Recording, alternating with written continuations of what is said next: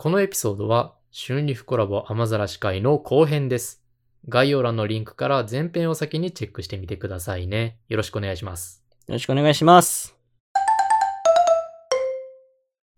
続いての曲は、はい。僕が死のうと思ったのは、です。ああ、うん。名曲っすね。うん名曲ですね。ご存知の方も多いかもしれない。この曲は実は、あの、本当にリリースされているのは、うんあの、中島美嘉さんですね。が、あの、歌われているバージョンっていうのがうん、リリースされています。で、まうんあ、あの、ここの秋田博夢さんっていうのが作詞作曲で、えー楽曲提供という形で、うんうん、されているんですけど、うんまあ、僕たちさんには今、その、秋田博夢さんがセルフカバーされている動画をちょっと見てきました。はい。はい。あのね、タイトルから見ての通り、もういきなりどんぐらい感じが、う。うんん、うんすると思います。もう、小学生が見ても暗いなって思うタイトルだと思うんですけど。うなんか同じような言葉を繰り返す系の。うん、うんそうですね。僕が死のうと思ったのは、という単語を、えー随所に、まあ、繰り返していくことが多い曲ですね。うん。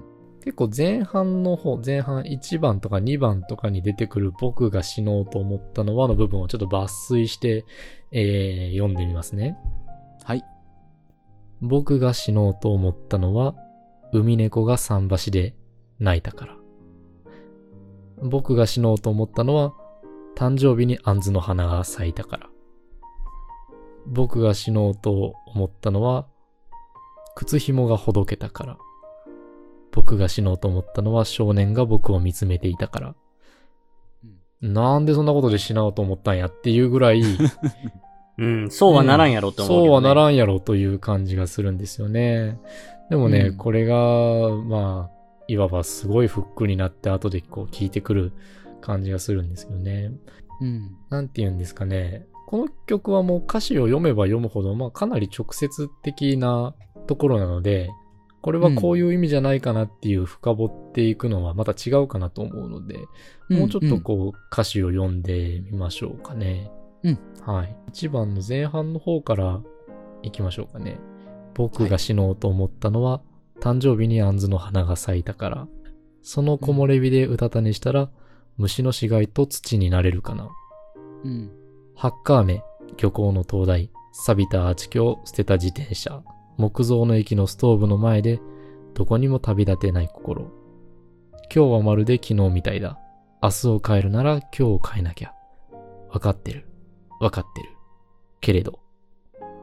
というのが一番サビ前までですね。うん。ううん。まあ、かなり、あの、本当に前半はどんぐらい感じがするんですよね。虫の死骸と土になるって相当だと思うんですけど。うん。まあ、その後の表現で漁港の灯台とか錆びたアーチ橋、捨てた自転車っていう、うん。まあやはりあの港町っぽい描写と、その錆びた、うん、建造物であったり、ね、あの、ものの描写があります。木造の駅が出てきて、このどこにも旅立てない心っていうのが、うん。やはりもうどこに行くにも行かないにもというもう心情ですよね。うんうんうんで、今日はまるで昨日みたいだ。明日明日を変えるなら今日を変えなきゃ。もう文字通り、昨日も今日も、おそらく一昨日もさらにその前も同じような日々をこう過ごしているんですよね。うん。うんうんうん。明日を変えたいんだけど、だったら今日を変えなきゃ変わんない。わかってる。だけど、っていう、まあ直接的ではありながら深く刺さるような、もう本当の真のところを書いたような感じがしますね。うん。うん。これ、あれですね。うん。あの、G で見てたら、いや、当たり前やろって思うようなうん歌詞ですけど、うん。意外とそれが難しいしい、や、難しいですね。で、うん。で、本当またじ今までと違う明日を迎えたいんやったら今日を変えないといけないっていううん。のは、うまいこと言葉で表現できないけど、この歌詞を聞いた、うん。そその牛若さんが朗読し朗読した時に、うん。歌詞を聞いた時に、ああ、そうやなって、すごい、言言言語化できないんですけど、うんあ、の、考えさせられるうん。部分があって、いやですね。なんか、すごいふ深い、なんか深いなって思いました。うん。うんうん。こう文字面で見てるのとやっぱり、こう言葉で入ってくるのとは全然違うことがやっぱありますよね。うん。ううんん。うん。このサビですね。一番のサビでは、僕が死のうと思ったのは、心が空っぽになったから。満たされないと泣いているのは、きっと満たされたいと願うから。と、うん。うん。これもやっぱり空っぽになったから僕は死のうと思ったって、ここでようやく、あ、なんか、それっぽい理由になってきたなっていうのが、うん。ううん、あるんですね。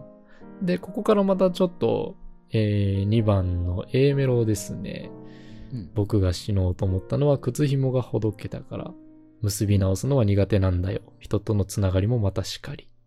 うん。うん、靴紐と人とのつながりをまあ関連づけて、うん。で、僕が死のうと思ったのは少年が僕を見つめていたから。ベッドの上で土下座してるよ。あの日の僕にごめんなさい。と。うん。この少年は、うん。少年はおそらく僕ですよね。うん。うん。多分これって、例えば、自分は特別な人になるんだとか。俺、この歌詞読んでて、すごい、あの、自分の20代の頃の気持ちっていうのにすごくこの歌詞ってリンクするなと思ってて、俺。う。うんやっぱり、俺も20代の頃、まあ、一人暮らしをしながら、こう、東京でミュージシャンになりてえな、なんて言いながら、こう、一人暮らししてましたけど、はい。やっぱすごい孤独だったっていうのはあったんですよね。うんで、やっぱバイトしながらだからもうすごいしんどいし、もう若干うつ状態にもなってるしみたいな。で、そういう時に、昔自分が夢見てた自分になれなくてごめんって思った時期ってすごいあったんですよ、俺。その過去の自分に対して。ですね。うん、だからなんか、うん、ここの歌詞のベッドの上で土下座してるよっていう気持ちすっごいわかるし、うんうんで、あの、先の方、あの、前の方に戻っちゃうんですけど、うん。はい。この、ハッカー飴っていうのも俺すごいわかるんですよ、これ。ああ、うん。うん、なんかこの、ハッカー飴って、なんか食べた瞬間にこう、スーッとするっていうのもあるんですけど、はい。すごい寒くなるじゃないですか。はい。体感的に。なんかそこですごく、その後の、あの、錆びついたアーチ橋だったり、漁港の灯台だったりとか、なんかすごい冬の寒々しい感じっていう。そうですね。ハッカーメが薄ら寒さを。うん。なんかそれを言いたいんだろうなっていうのはすごいあって、うんうんうんうん、なんかすごい自分もちょっとうつ状態だった時期っていうのがあってそれをなんかすごくこの歌詞読んでて思い出すんですようん。いね。やー、わかりますね。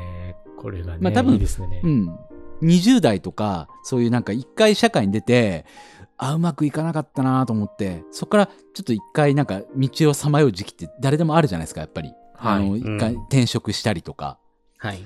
その、なんつうんですかね、一回就職したけど、うん、やっぱ3年で辞めちゃおうみたいな感じで辞めて、じゃあ俺これからどうやって生きようかなって、なんかそうやってフラフラしてる時期、なんかこう、その時期の感じとすごい俺近いなと思って、うん、で、そういう時に、こう一人暮らししてて、で、この後のパソコンの薄明かり、上階の部屋の生活音、もうこれなんか、うん。ほんと俺この感じだったんですよね。もううん。部屋真っ暗にして、で、なんか周りの上階の部屋の生活音とかもしてて、で、パソコンで休みの日とかもしょうがないからエヴァでも見るかっつってエヴァ見てまた鬱になってみたいな。わかる。もうそういう感じなんですよね。うん。はい。ですよね。これが分かってもらえるか、分かってもらえるかどうか分かんないいや、けど。本当にいや、わかります。いや、わかります。あ、分かります？わかります。わかります、うんわかります。あのーこれはちゃんと、あのーしゅんさんの自分の過去の話とか聞くまで、うんあんまり理解できてなかったんですけど、あはいはいはいこの歌詞だけ見てたらね、うんうん。ありますね。過去のこうしたいなって思ってた、いすごい目をキラキラさしてた自分のことを思い出して、うんうん。本当にもう、今のこの現状の自分の何もできなささを 悔やむというか、うんこの上階の部屋の生活音っていうのが本当自分の部屋から何も音を発しない状態で、本当ぼーっとしてる状態。そうそうそうそうそうそう。えーこれすごいわかるな。辛いなぁうん、なんかそういう。たし確かにこれはな、死にたくなるそう、場面ですなんかそういうわ。死にたくなる場面だし、で、そういう時って本当に、ちょっとしたこと、もう本当に、なんだろうな、例えば、ちょっとし例えば信号がうまくこう、ああの、赤がずっと続いたこととか、うんそれだけでも、本当に、俺、もう死んだ方がいいんじゃないかみたいな気持ちにあ、わなかる。わかるわかそれなんですよ、これ。だから、本当本当この歌詞で、なんでこんなことで死にたくなるんだろうって思うけど、でも、その靴紐がほどけたから、なんか、る。うんうんうんうん。死にたくなったっていうのもすげえわかるし、うんでうんうんうん、そのことっていうのが実は人とのつながり、人となんかうまくやれなかった、そのうまくやれない自分っていうことに対しても苛立ちた感じてるし、うんうんうんうんそれなんですよ、これって。なるほど。あ分かってもらえます？わかりました。ああ、よかった。これは、深いな。そう。めちゃめちゃ深いですね。うん。そういう感じ。なるほどね。いや、すごい、すごいです、これは。で、出てくること、あの、うん。アンズの花が咲いたとか、海猫が桟橋に泣いたとか、これは想像だけ、想像、俺らは分かんないかもしれないけど、でもそういう、ほんとちょっとしたこと、うつの状態の時って、本当にちょっとした、例えばその、上の部屋の生活音がうるせえなと思って、うん。それに対しても苛立っちゃうし、ほんとちょっとしたことに苛立っちゃうし、もう死んだ方がいいんじゃないか、楽になりたいな、みたいな、うんそういうんですよ。ね。う。うんんうわー、わかるな。これ、最初聞いててね、うん。なんか、いろいろ回答じゃないですか。うんうんうん意味わからんし、どういうことって、めちゃめちゃ思っとったんですよ。うん。うんうんうんけど、その話を聞くとう、ん。めちゃめちゃわかるなって。あ、よかった。うんえー、すごい。すごい。見え方180度変わった。あ、よかった。よかった。うんこうしてマスボウさんが心を取り戻していくんやな。はい、ちょっとずつ、ちょっとずつ人間の心ゲージが溜まっていってますよ。うんうん、いいじゃないですか、いいじゃないですか。うん。この、次の歌詞なんですけど、うん、うん。これもあの、まあ、深掘るというか、これもあの、僕がもう、そんな、そんなワードセンスって思ったうんところが一つ出てくるんですね。うん、うん。パソコンの薄明かり、上階の部屋の生活音、うんインターフォンのチャイムの音、耳を塞ぐ鳥かごの少年、うん見えない敵と戦ってる六畳一間のドンキホーテ。うんこの僕は六畳一間のドンキホーテが、もう、うん、うん、うん。嘘だろと思うぐらいおー。びっくりしてるんですよこれまだわからへんよ、僕。そう。これあの、ちょっと文脈を、あの、一回整理しないと伝わらないと思うんですけど、うん、うん。えっ、と、ドン・キホーテの冒険という物語があるのはご存知でしょうか、うんえっ、と、スペインうんで、そうですね。マスボウさんは、あの、文化資本が、あの、あれなのでジ、ャングルだの方しか知らないですけど、僕。違います。あの、京安の伝道ではないです。違う、違う。はい違います。あの、激安って読みがちやけど、実は京安って京いうね。安ってね。おなじみのはいおなじみのはいドン・キホーテ。どんどんドンキじゃないやつですね、はいこれ。どんどんどん。ペンギンの方じゃないんですね。あの、スペインの方のお話でですね、えー、ドン・キホーテの冒険でしたかねっていうお話がありまして、まあ、ありていに言いますと、あの、ドン・キホーテという、あの、男性が、あの、自らのことを、まあ、騎士だと思い込んでいる変なやつなんですよ。ナイトだと思ってる変なやつなんですよ。ちょっと痛いやつ？まあそんな感じですよね。ざっくり言ってしまいますとね。で、その人間はまああの最後の最後には馬なんかには乗れないので、ロバを従えて、ロバのドンキーを従えて、敵と戦いに行くというか、こうあの出撃するわけですよね。で、その相手というのが巨大な風車なんですよ。うん、うん、うん、うん。敵でも何でもない風車を大きなドラゴンだと思って、あの、剣を振り抜いて、うらーって突っ込んでいくっていう、あの、まあ、本当に頭のおかしなやつっていう感じで描かれ方をする。まあ、うん、もっとあの、いろんなね、お話があるんですけど、まあ、ざっくり言うとこんな感じ。うん、うん。ね、そういうお話があったという文脈の上でこの歌詞を見ると、インターフォンのチャイムの音、耳を塞ぐ鳥かごの少年っていうのは、社会から隔絶されたちょっと変なやつというか、うん、う。ん。うん。まあ、普通ではない人間っていうのをそこで表していて、見えない敵と戦ってるっていうのは、やはり、その、例えばウェブ上で知り合った人間であったりとか、全く目に見え、本当に目に見えない何か自分のうん感情的なものであったりとか、そんなものと戦ってるっていうのが、大きな風車をドラゴンに見立てたドン・キホーテとかけてあると思うんですね。うん、うん、うん。ねうん。ドン・キホーテはスペインの草原のお話なんですけど、ここには6畳一間っていう、うん。うん、狭い部屋の中でドン・キホーテのような、ある種変なやつが見えないものを、あうん、見てしまいながら戦って勝手に負けているっていう、その後続く歌詞がゴールはどうせひどいものさ。うんうんという、ここが、まあ、いわゆるそのドンキホーテのお話を知っていれば、うん。あ、そこ書けますかというような、うん。うん歌詞だなっていうのがありましたね。うん。よう知ってるな、牛岡さん。物知りやな。あの、文化資本があれやからさ、高いから？高くはないけど、高くはないけど、まあ、人並み、人並みやと思ってるからさ。友達とスマブラしたこともあるしさ。でかいな、そこ。そこでかいんだよなまあ、そうさんはね、友達とスマブラしたことないでおなじみですからね。致命的。致命的ですからね。まあそんなあの、僕的には超インパクトがある歌詞っていうのが、うんうん、あって。まあその後ですね、最後のラスサビに向かって、うんえー全部読みましょうかね。うん僕が死のうと思ったのは冷たい人と言われたから。愛されたいと泣いているのは人のぬくもりを知ってしまったから。僕が死のうと思ったのはあなたが綺麗に笑うから。死ぬことばかり考えてしまうのはきっと生きることに真面目すぎるから。僕が死のうと思ったのはまだあなたに出会ってなかったから。あなたのような人が生まれた世界を好きになったよ。あなたのような人が生きている世界に少し期待するよ。うんと締められています。この最後のサビでようやくもう一人出てくるんですね。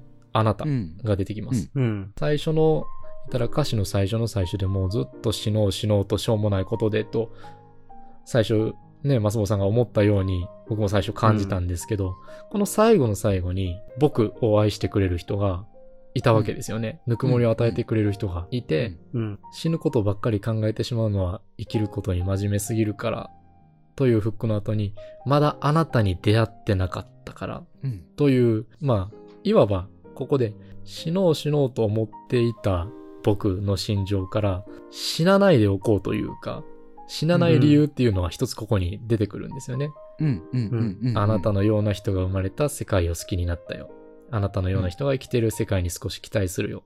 という、うん。死にたさみたいな前半から後半の生きたさというか死にたく、死にたくない理由、生きたい理由っていうのを見つけるっていう、うんこうカタルシスのある、まあ、曲で、うん。なんかパッと見タイトルではなんだめちゃくちゃ暗い曲やなと思うんですけど最後までしっかり聞くと絵も言われる希望というかその辺を。まあ見出せるというか、ううんそんな曲だなと僕は感じすごいますね。、このなんか、あなたっていう言葉が出たことで、うん。それまで灰色だった、その、たら、うん。錆びたアーチとか、モノクロですねそういうモノクロな世界から、世界がすごくカラフルになったような感じを感じますよね。ね色がつきましたよねうんうんうん一気に。なんかね、これあの、俺、この曲をね、その、地元に中島美嘉さんがライブ来たんですよ。あ、そうですか。なんで、俺ライブ見に行ったんですよ。うんうん。うん。やっぱ演出としてもそういう灰色な世界から、バッてこう、綺麗になる、ここの、あのーすごいいいところですよね。そうですね。あなたが綺麗に笑うからとか、ここですごくやっぱり華やかな、やっぱ照明とかもわーってなる感じ。うん、それが、その演出がすごくあって、いや、本当に。いやややっぱそうだよな、そう捉えていいんだよなって俺思えたっていうのはすごくあったんですよ。すごい、その演出はすごいですね。いやいやめちゃくちゃ良かったんですよ。中島美嘉さんのライブ、あの、ベストツアーみたいなやつだったんですけど、うんうんすごい良くて、そのライブも。うん、すごい楽しいライブでしたね。いいですね。まあ、そんな感じ。この中島美嘉さんが、えー、歌った僕が死のうと思ったのはっていうのは、あの、今 YouTube で The First Take のチャンネルの方でも見られるんですけど、うん。うん。それもなかなか良くて、僕はたまに見てしまうんですけど、ああ。うん、やはりあの、歌っている、えー、まあ、アーティストの熱感といいますか、なんといううん。かう、ん。うん、うんそこがものすごく感じられる。この後半に向かってのカタルシスでものすごくそこを感じるいい曲だなぁと思っていますね。うんやっぱなんかその、ファーストテイクって、特にあうんのコロナ禍ですごく流行ったじゃないですか。流行りましたね。うん、だからそのコロナ禍の閉塞感っていうのもやっぱあったんだろうなと思うんうんうんってうん、この曲ってすごく前半閉塞感があるじゃないですか。そうですね鳥かごの少年。年とか、うんうん旅立てない心とかね。死にたいなって思う人がいたっていうのもあったと思うんですよね。でもそこをやっぱだから他の例えば中島美嘉っていい曲いっぱいあるじゃないですか。スターズだったりとか、あの雪の花とか。ねそこを歌歌わずにこれを歌ったっていうのは多分そういうことも歌いたかったんだろうなっていうのは絶対あったと思うんですよね。うん、うん。うんうん。なんかそういうライブでもそうこの曲をすごい重要な位置としてやってたっていうのもそういうことを歌いたかったっていうのは絶対中島美嘉の中でもあったんだろうなと思って。いやー、うん思います。うん。うん。いいっすね。いやー、もう本当に素晴らしい。え、すごいいい歌、この歌。すごいいい歌でしょ あ、よかった、いい歌って思えてもらえてすごい。うん。暗い歌ってただ暗い歌って思われるよりもなんかそう思ってもなんかちょっとでも一個いい歌だなって思ってもらえたのすごい嬉しいです。うんうんうん。いや、本当にもう聞いたときは、うん。その全然人間の心を持ち合わせてへん僕が聞いたときにね、うん。もうこの僕が死のうと思ったのは、うんあの、後ろに続く言葉を聞いて、いや、そうはならんやろって。まあね。っていうことし、感想しかなくて。えうん。いや、すごいわい。や、すごい。ちょっとずついいですね。松保さん、なってきてますよ。あと最後の一曲でこれ人間になれると思います。え完成しますかねこれね。うん。これいけますよ、これ。牛若さんいいです人間ね。になりそうな。これ、これかららの、あの、工業国農業部期待ですよ、これ。ああ、いいですね。これからの収録にも期待できそうですね、これ。うんうんうん。はい。では最後の曲行きましょうはい。か。行きましょう、行きましょはい。最後の曲でございますけども、はい。う。はい。1.0はいと。いう数字で表されたタイトルですね。うんこの曲はですね、もう本当に僕の一押しと言いますか、もう推しすぎて逆にあの、何も言わない方がいいまであるなと、ここに来て あの、思ってしまっている曲で、台本を作りながらですね、紹介したいなっていうところはこう太字にしてアンダーライン引いてみたいなうん、うん、うん。うん、台本作ってたんですけど、あの、うんなんかやればやるほど全部太字になってしまって、あのもう、うん、うん。キリがないっていうのはもう正しいかな。もう、そん、そんな感じの曲なんですね。うん、うん。で、あの、先ほど、えっ、と、雨ざらし公式さんの方にあるこの曲のミュージックビデオを3人に見たんですけど、うんあの、お気づきになられたと思いますが、あの、なんか漫画のね、うん使った、えっ、と、ミュージックビデオでしたよね。そうですね。これあの、現在もあの、連載されているのかな？あの、地という漫画うんがあるんですけど、うんえー15世紀のヨーロッパの舞台になっててるお話で、えーまだうん天動説が信じられていた頃うんうんうんうんうん、うん、ですね。その天文学の上で天動説が信じられていた頃が、地動説を発見した、いいわゆる異端者とか、うん。その辺の周りですよね。その、主人公がいて、主人公の親父は神学者、学者であって、天動説、キリスト教万歳な感じなんですけど、そこの、言ったら主人公に、おかしな研究者みたいなのが、おかしいと思わへんかって言って、地動説のことを話すんですよね。うん。っていううんマジで辻褄が合うみたいな感じで、そこにこう、のめり込みそうになるんですけど、それを認めると、自分の周りの世界をすべてこう、否定するような形になって、そこで逡巡したり、戸惑ったりっていうような、まあ、これがざっくりしたお話。天動説から地動説へと向かっていく、えー、まあ、パラダイムシフトというか、コペルニクス的展開というか、うんまあ、そんなことを描いた漫画があって、そこのタイアップというか、うん、どっちが先なのかもわからないレベルの、もうほぼ同時の曲ですよね。そんな曲があって、これが1.0なんですけど、うんこれがね、いいんですよね。もう、ドア玉からまたちょっと読んでみますね。うんあれから色々あったけど、こちらは変わらずにいます。いつも手紙感謝します。少なくともあなたは1です。僕にとってあなたは1です。という書き出し。うん。1? これだけ聞いてたらよくわからないですけどね。うんそう。1って感じなんですけど、うんこれはあの、とりあえず置いていただいて、うん僕にとってあなたは1ですということだけ覚えておいてください。この後はあの、回収されていくので大丈夫です。うんはい。ここから、まあもう、ほぼすべて読んでいこうかな。もう、それ以外に方法がないなと僕は思ってしまうので、はいはいはい。どうしようもないな。はしょれる部分も一つもない。うん、なんかはしょりたくはないですね、確かうに。ん。いや、本当に。うん。まあ、それでも時間にも限りがありますので、そうですね。まあ、季節感の話をしてますね。窓越うんし、木々からまだらな陽光。季節はほとほとせっかちで、ひどく焦ってしまうもので。時間は平等と言いますが、平等ほど残酷なものはないですね。うん。もう端的に表されていて、じ本当に平等ほど残酷なものはないっていうこのワードは、もう、いつどのタイミングでも誰にでも入るような単語のような気がするんですよね。単語、ワードのような気がするんですね。うん。うん。うん。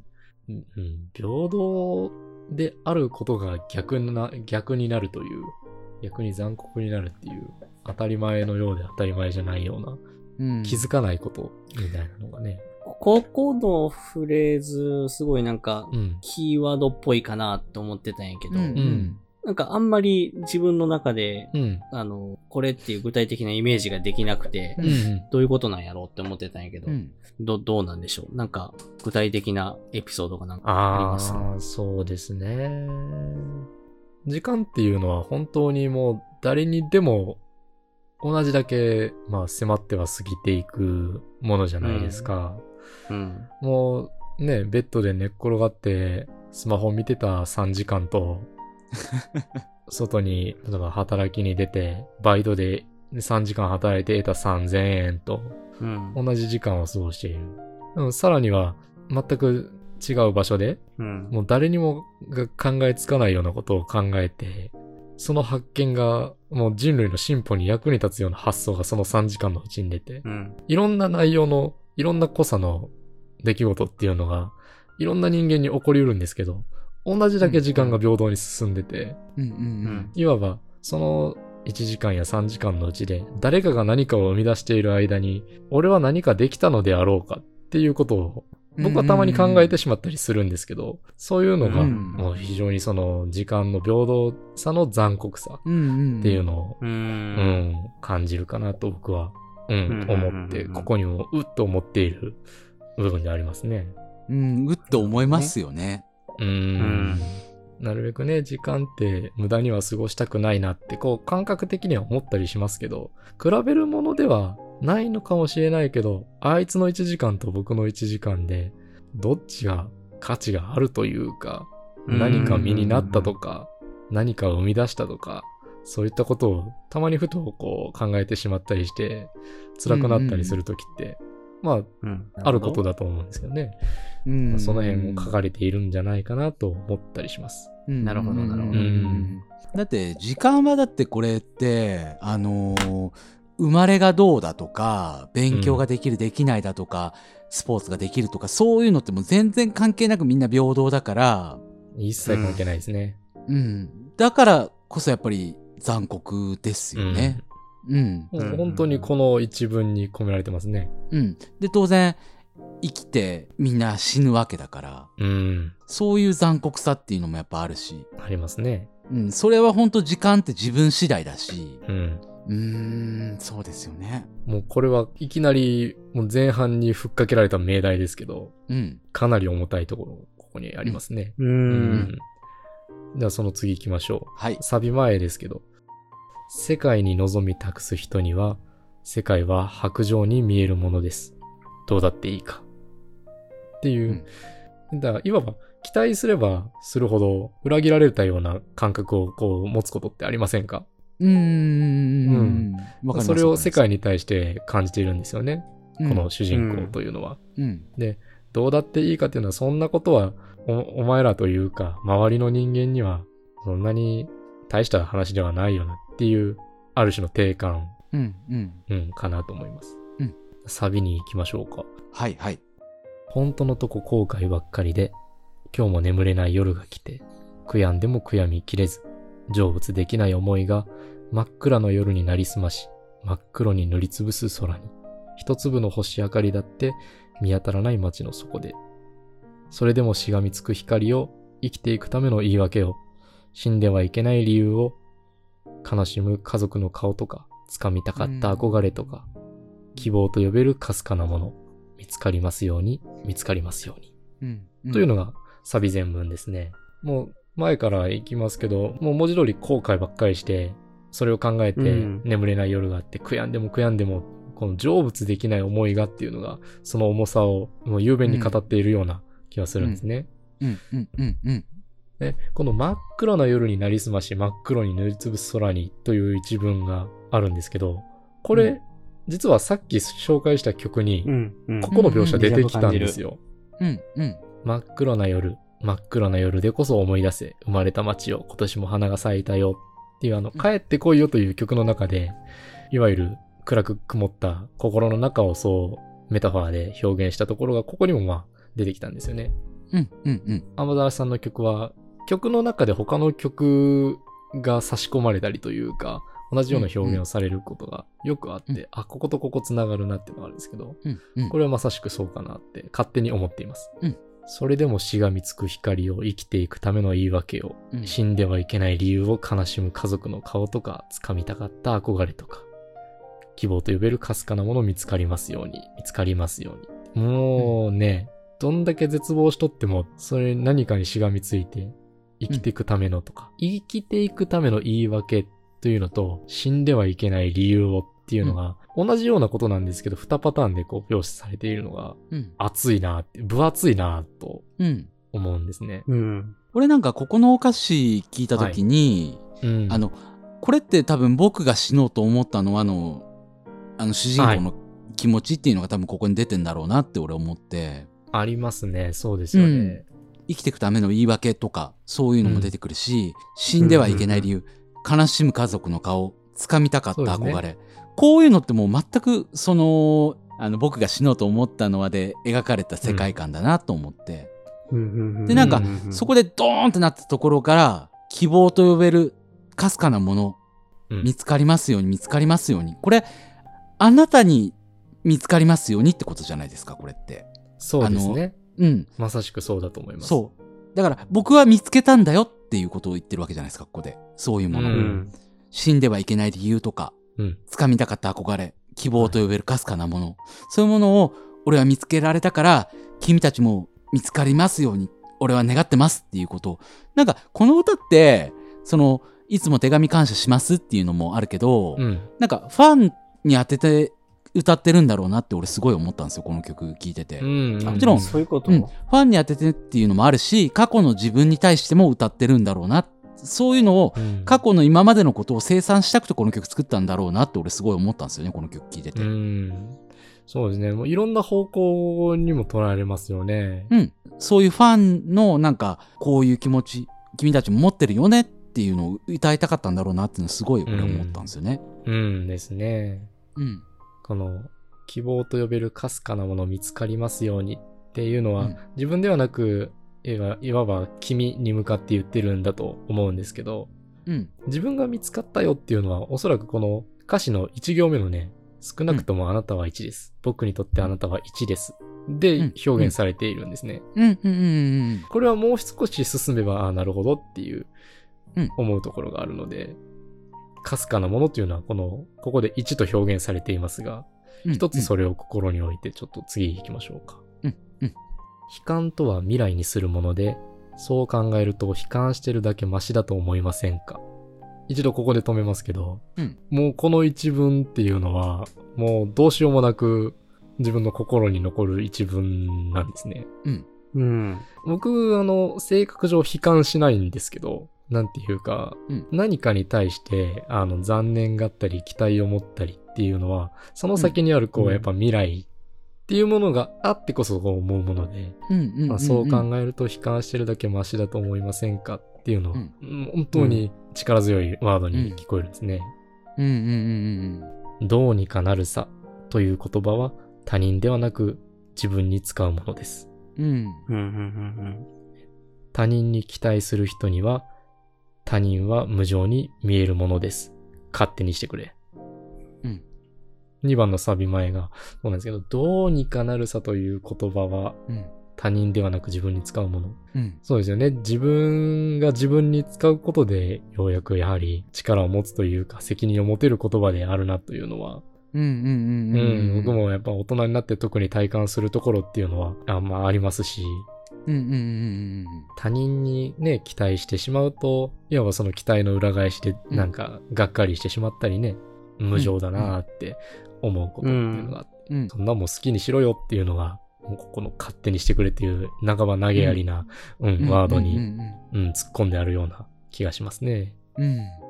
他人に期待しちゃうんだよな。そう、期待してしまいますよね、他人にね。うん。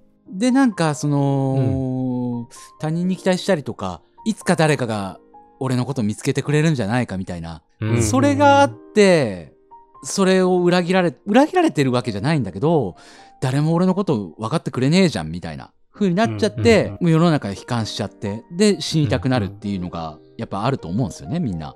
う。うんん、うん、うん。ある。うん。だから、なんかうまく言えないんですけど、そういうことなんだろうなっていう。ねそれも、本当に、もう、いいわば他の人から見れば、勝手に人に期待して、勝手になんか失望して、うんうんうんっていう風にしか見えないっていうのが、うんそれこそうん残酷なところだなとも思うんですよね。うん。では2番のサビへ入るんですけど、ここでも一つ僕が、ああ、そうかって思った、えー、まあワードというか表現が一つあって、季節外れの海水浴場にて、寄せては返す過去と未来。うん。出会いと別れ、うん光と影、そんなものと遠く離れて、ただ息をしてたいだけなのに、涙がこぼれそうになって、もう無理かもなって、もう無理かもなって。この、季節外れの海水浴場って、うんものすごいと思うんですよ。うん。うん。というこれ、のもな、なんなんかよくわからんかったんですけど。うん、あの、そうだと思います。うん季節外れの海水浴場って、うん。うん。何を想像します？誰もいない。誰もいないよね。誰も、うん誰もいないんですけど、あの、例えば、冬に海行って、季節外れの海水浴場やなって思うことあります、そこを海水浴場だとも思わなくないですか？うん。夏以外の時期に海に行ったところで。ああ。ああ。はいはい。うん。う。うんん。もう、マスボードさんなんか冬に海行ったら、あ、水があるなぐらいしか多分思わへんと思うんですけど、うん。すごい、あの、東映の映画の最初のやつみたいやなーって。岩が、ザバーンってなって。岩に水が当たってザバーンのやつな。うん。う んそうそうそうそう。それぐらいしか出ないと思いますけど。あれやなーぐらいしかならんと思う。その、まあ、シーズン外ですよね。まあ、仮に冬としましょうか。秋とか冬のうん。うん。薄寒いですよね。風が吹いて、北風がおそらく吹いてるでしょう。うんそんな時うに海水浴場を見て、砂浜ですね。それを見て、季節外れの海水浴場っていう表現がそもそも出てくるのかっていう驚きもありますし、そのその後にかかって、寄せては返す過去と未来。うん。いわば波がね、寄せては返しているんですけど、過去と未来、出会いと別れ、光と影、うん。こう、うん。三つをね、その波に乗せて描いてるんですよね。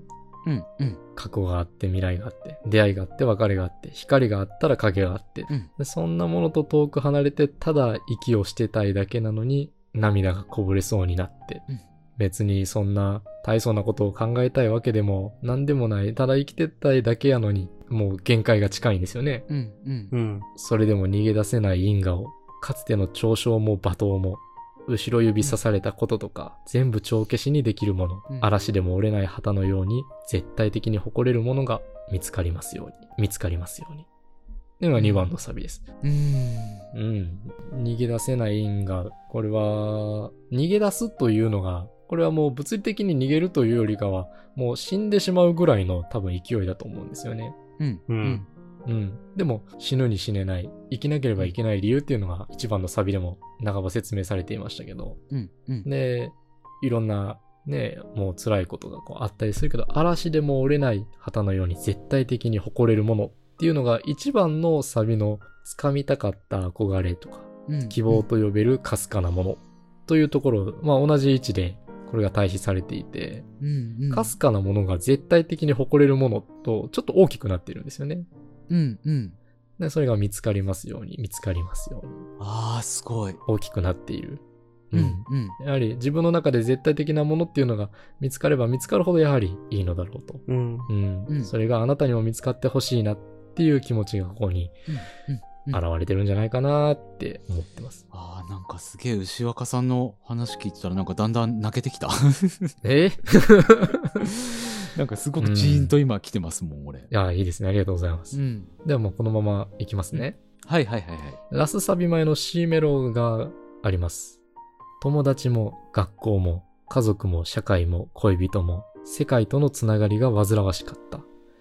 僕らを縛り付けていた無数の糸は、つなぎ止めるためのものだった。この世界へと。もう短いんですが、うんそ、の、自らをこう、縛り付けている本当に煩わしい世界とのつながりって書かれていますが、まあ人間関係や社会や本当にそういうものが鬱陶しくてたまらなかった。うんけども、その意図は本当は、うんその自分にとって悪いものではなくて、自分がこの世界で生きていける理由を作り上げるためのうんこうものだったっていうのが、うん。うん、ここに表現されているのかなと思います。そのうん意図っていう表し方がまた秀逸だなと思うんですね。つなぎ止めるためのものっていうところにかかる、う。ん、この無数の糸っていうのが、やはりこのロープのような太さではなくて糸と表現されているのが、うんうんななぜかこう、脆さ、儚さみたいなものもうん半ば感じられて、僕は叙情的だなーって思うんですけど、うんうんうん。その後、まあ、ラスサビと、まあ、その手前ですかね。入っていきます。きっと0か1でしかなくて、その間に海原が広がり、泳ぎきれずにもがいている、生きたがりの亡霊たちが、凍える心に声もなく、消えたい願いすら叶わず、死にたいなんて嘘吹いたって、対岸の日が眩しくて、それでも逃げ込める居場所を、あなたを呼び止める声を、もうここで死んだっていいって心底思える夜とか、報われた日の朝とか、あなたにとっての位置が見つかりますように、見つかりますように。どうにかなるさって言えるあなたにとっての位置が見つかりますように、見つかりますように。これがラッサビです。うーん、いい詩ですね。これがいい詩ですね、本当にね。なんかね、うん。俺あの、この詩をずっと今、こう読みながらこうやってやってたじゃないですか。はい。なんか、それで、その、さっきも出たあの、昔の友達、まあ昔っていうか別に今も友達ですけど、うん、うん。そいつとね、あの、俺バンドやってたんですよ。うん。うん。で、二十歳ぐらいの頃ぐらいまでやってたんですけど、うんその二十歳ぐらいの頃にの大晦日に、そのバンドのメンバー、まあ3人だったんですけど、3人と、バンドメンバー3人と、あと、もう一人友達いたんですよ。いつもあの高校時代からつるんでた友達。で、4人でうん、車乗って、あの、初日の出見に行こうぜって言って、あ夜いいですに、なんていうんですかね、あの、初詣して、初日の出見に行こうぜって言って、海に行ったんですよね。うん。なんか、その時の情景すっごい思い出しちゃって今聞いてて。いやー、ありますよ、これは。すごい忘れてたことだったんですけど、それ。うん。ああ、あったなーと思って。そんな記憶もあったなぁとね。うん、なんか、い思い出してしまいますよね。や、みんな全然、そいつらと今でも仲いいんですよ、その、うんうん。うん。だけどなんか、そういう、まだ二十歳ぐらいだから、なんつったらいいんだろうね、こう、大人なんだけど、うまくいかない自分っていうのもいて、で、ちょっと僕もその時、僕割と鬱になる、鬱じゃないかもしれないですけど、ちょっと鬱っぽくなる状態っていうのがすごく時々あるんですよ、端々で。なんかその時も俺ちょっとガーンって落ちた時期で、なんかそういう時でも、うんうん。そいつら言ってくれたなっていうこととか、うん、いい友達ですよね。なんかそういうのを思い出したらすごいなんか急にその時の海のこととか、うん。別に全然その時は大したことじゃないかったんですけど、あの時のあれってすげえ、当時からすればねうん、。良かったよなって、うん。なんか今すごくジーンと来てますね。うん。でその初日の出は海に見に行かれたんですか？あ、そうそうそう、地元の海に見に行ったんですよ。あー、それはもうなおさら響きそうですね。そうなんですよね、これ。うん。この最後のサビで、一番最初に出てきた位置ってなんやねんっていうところがまあ回収されにかかってくるんですよね。きっと0か1でしかなくて、その間に裏腹が広がり泳ぎきれずにもがいている。生きたがりの亡霊たちが凍える心に声もなく、消えたい願いすら叶わず。っていう、うん。0と、0か1ってもうかなり極端な表現のようにこう捉えられるんですけど、うん。やはりその無限のグラデーションっていうのが多分この海原で表現されてて、うん。うん。うん。もう何もない、あこの0か1は生として表されるものなのかもしれないんですけども、うん。うん。うんう。ん。その間でもうジタバタジタバタ苦しみながらあまたの人間はこう生きているわけじゃないですか。うん。うん。うん。でそれを生きたがりの亡霊って言うんですよね。うん書いてあるんですよね。おそらく生きている人間ですよ。書かれていることは。うん。うん。でも、そんな亡霊たちの消えたい願いすら叶わずっていうのが、なんかもう全部嫌になって死にたくなってるけど、そんなのも許されない死ねない理由とか、生きなければならない理由みたいなのがあって、死にたいなんて嘘吹いたって対岸の火が眩しくて、で、ううんいわば見えるところ、届くところにこう、光があるんですよね。うん。うん。うん。逃げ込める場所や呼び止める声とか、もうここで死んだって言って心底思える夜とか、報われた日の朝っていうのが、あなたにとっての位置と、ここでようやくはっきり描かれる。うん。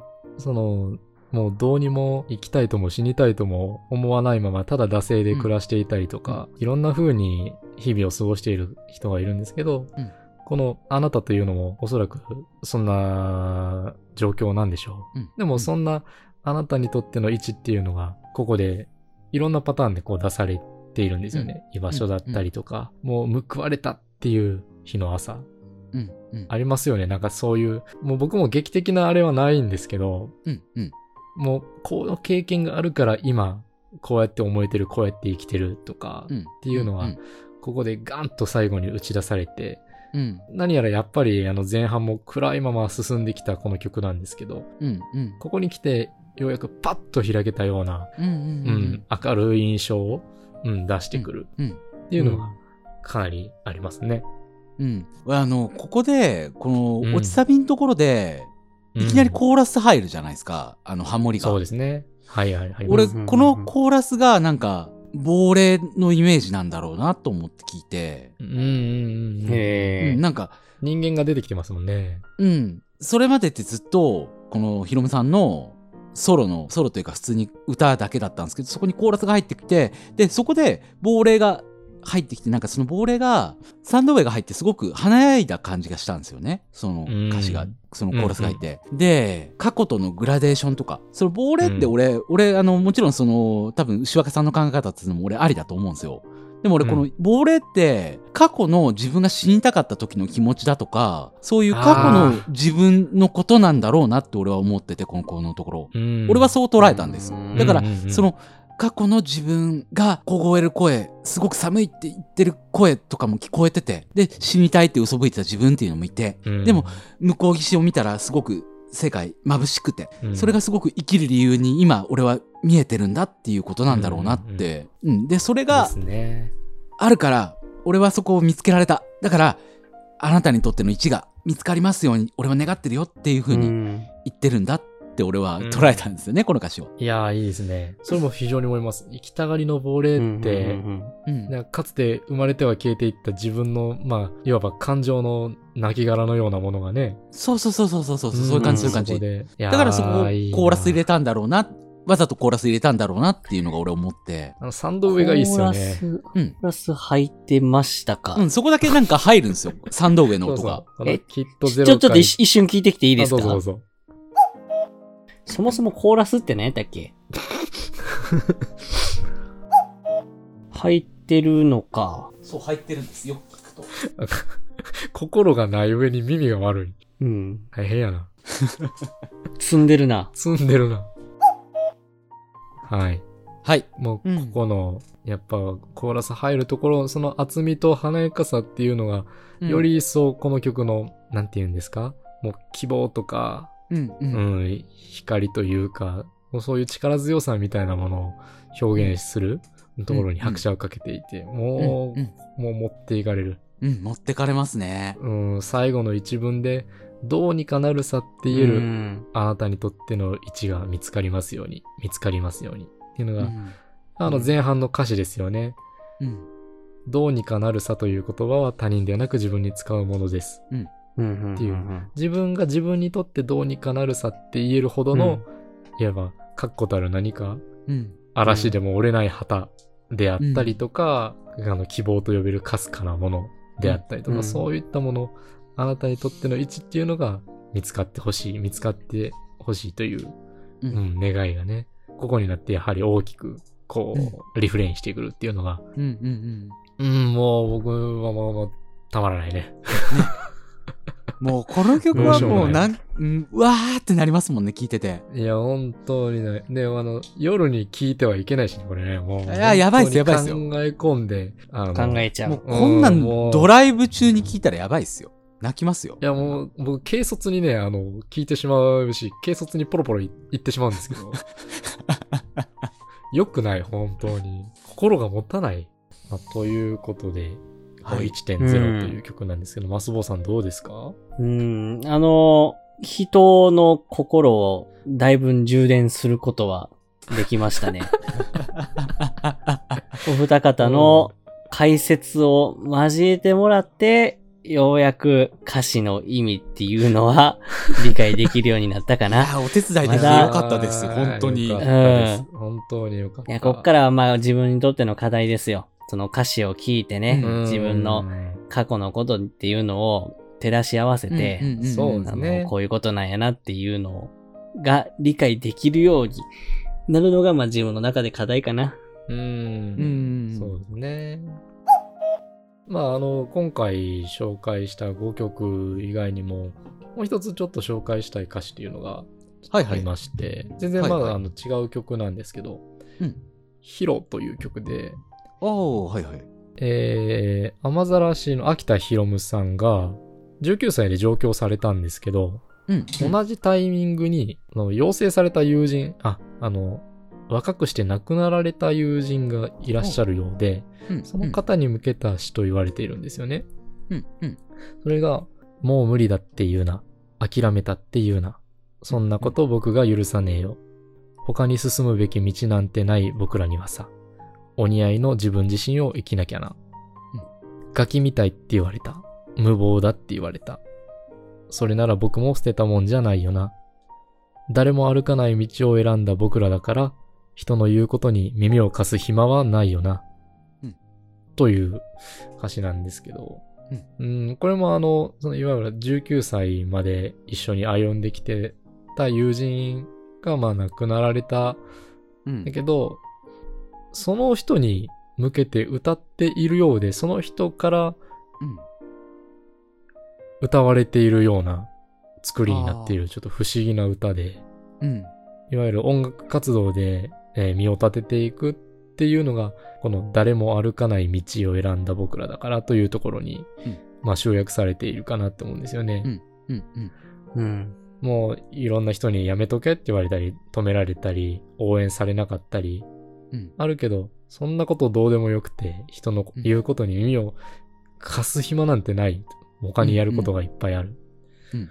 うん、というのが、あの、秋田さんの、こう、音楽活動っていうか、そこに向かう原点というか、そこのマインドにちょっと触れられるような気がして、個人的に、うん、ギュッと来てしまううん。うん、ところがあるんですね。この曲もまた、あの、良ければ聴いていただきたいんあ、ですけど。聞いときます。ええこれはあの、1番の歌詞と2番の落ちサビだったかな、うんをちょっと抜粋しました。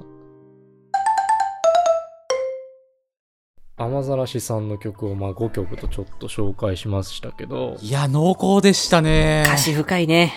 うんーん、このね、なんていうか、もうすごい負の側面をね、うん。うん、表現されて、まあもうすごくもう鮮明に具体的にもう。リアルに書きながら、もうそれでもこう光というか希望というかに満ちた歌詞、もう曲の後半ではもうすごく力強く表現されているというのが、うんもうなんかまあ全体的な特徴でもありながら、もう僕の一番好きな、うんまあテーマというか、うん。うん。うんここにもうぶっ刺さってしまって沼にズブズブハマってしまっているのがまあ僕なんですけど、これをちょっと、うん、今日は共有できて本当に良かったなとうん。かなりのリスナーさんを置いていけぼりに しているような気はしながらも、うん。うん。これはでもどこかで誰かに話したいなって思っていたことなので、これをそれちょっと、。それがポッドキャストじゃないですか。いや、まあそうですね。そうですね。それがポッドキャストですから。うんそうですねうんうん。いや、でも俺、今日こうやって、うん、あのー、歌詞の話をできたのすごい楽しかったですもん。いやーよかったです。うん、ずっとあの、やってお話ししたいなって思ってたお二人とええこうやって自分の好きな音楽雨ざらしはあの僕そんな詳しくないですけどでも音楽っていうものを通して、うん。いろんな歌詞の話だったりとか、そのだって話してる中,、はい。歌詞って言っても、自分の人生観とか生き方とか、そういううん。そういうところの話とかになっていくじゃないですか。あの雨ざらしの歌詞って特に。そ,、うんそれがすごくなんかこういう同年代の人まあちょっと俺は年上ですけどでもそういう人と話してきてすごい楽しかったですうんですねうん嬉しい。と僕の今日の一番のあの感動した曲がうん。僕が死のうと思ったのはこれですね。ああ、いいですね。本当もありましたか。その自分で聞いただけでのイメージとうん。実際のこの歌詞に込められた思いっていうののギャップの差がすごすぎてうん。歌詞ってここまで表現できるんやっていうのすごい感動しましたね。うん。すごい。心を少しは取り戻していただけたようで。いやでも本当僕はもうお二人の歌詞からこういうイメージを受けたっていうのをうん。聞いて、うんへーっていう、アホ面でね。あの、こお二人のね、歌詞のイメージを聞いて人間の心を取り戻したように思ってますけど、うん。いざまたうん。うん。同じように歌詞を見聞いてってしてたら、イメージ出てくるんかなどうなんかなあって いうのは、しいですよね。だいぶ、うん。心配なところではありますけどステップアップしてきますよ全然、うんああ、そうです、あそうです。ちょっとずつですかうんまたあの僕の方番組の方でもそういう話しますんで、うううんうんそっちでもぜひ楽しんでもらえればと、いや、はい楽しみですね。まだあの、カスみたいなカスコメントをおみたいな待ちしてますよコメント。を、は、はいい 考えておきます。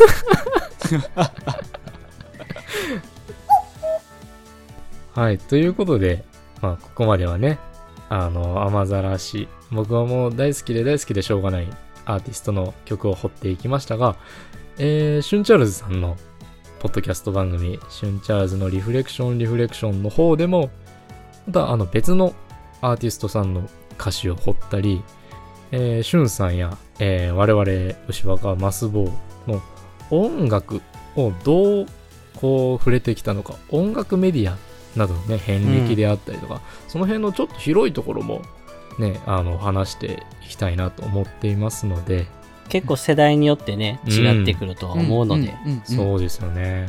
うん。この辺もね、なかなか、なんか楽、自分でもね、楽しみだなと思うんですけれども。はい。楽しみですね。もう春リフ工業部になるんですかね、非常にし春リフ工業高校ですかね 春流工業高校、バイクが走り回ってそう。そうそう そんな感じでぜひやれたらと思いますはい、よろしくお願いします。はいよろしくお願いしますお願いしはいます。。ということで、本日はありがとうございました。リスナーの皆様もありがとうございました。ありがとうございました。はい、シュンチャールズさんでした。ありがとうございます。はいありがとうございましたお聞きいただきありがとうございました。工業高校農業部では皆さんの温かいコメントをお待ちしております。お便りフォーム、ハッシュタグ工業高校農業部でのツイートや Spotify レビューなどガンガンお寄せください。よろしくお願いします。ではまた次回お耳にかかりましょう。お相手はマスボート。牛若でした。ありがとうございました。ありがとうございました。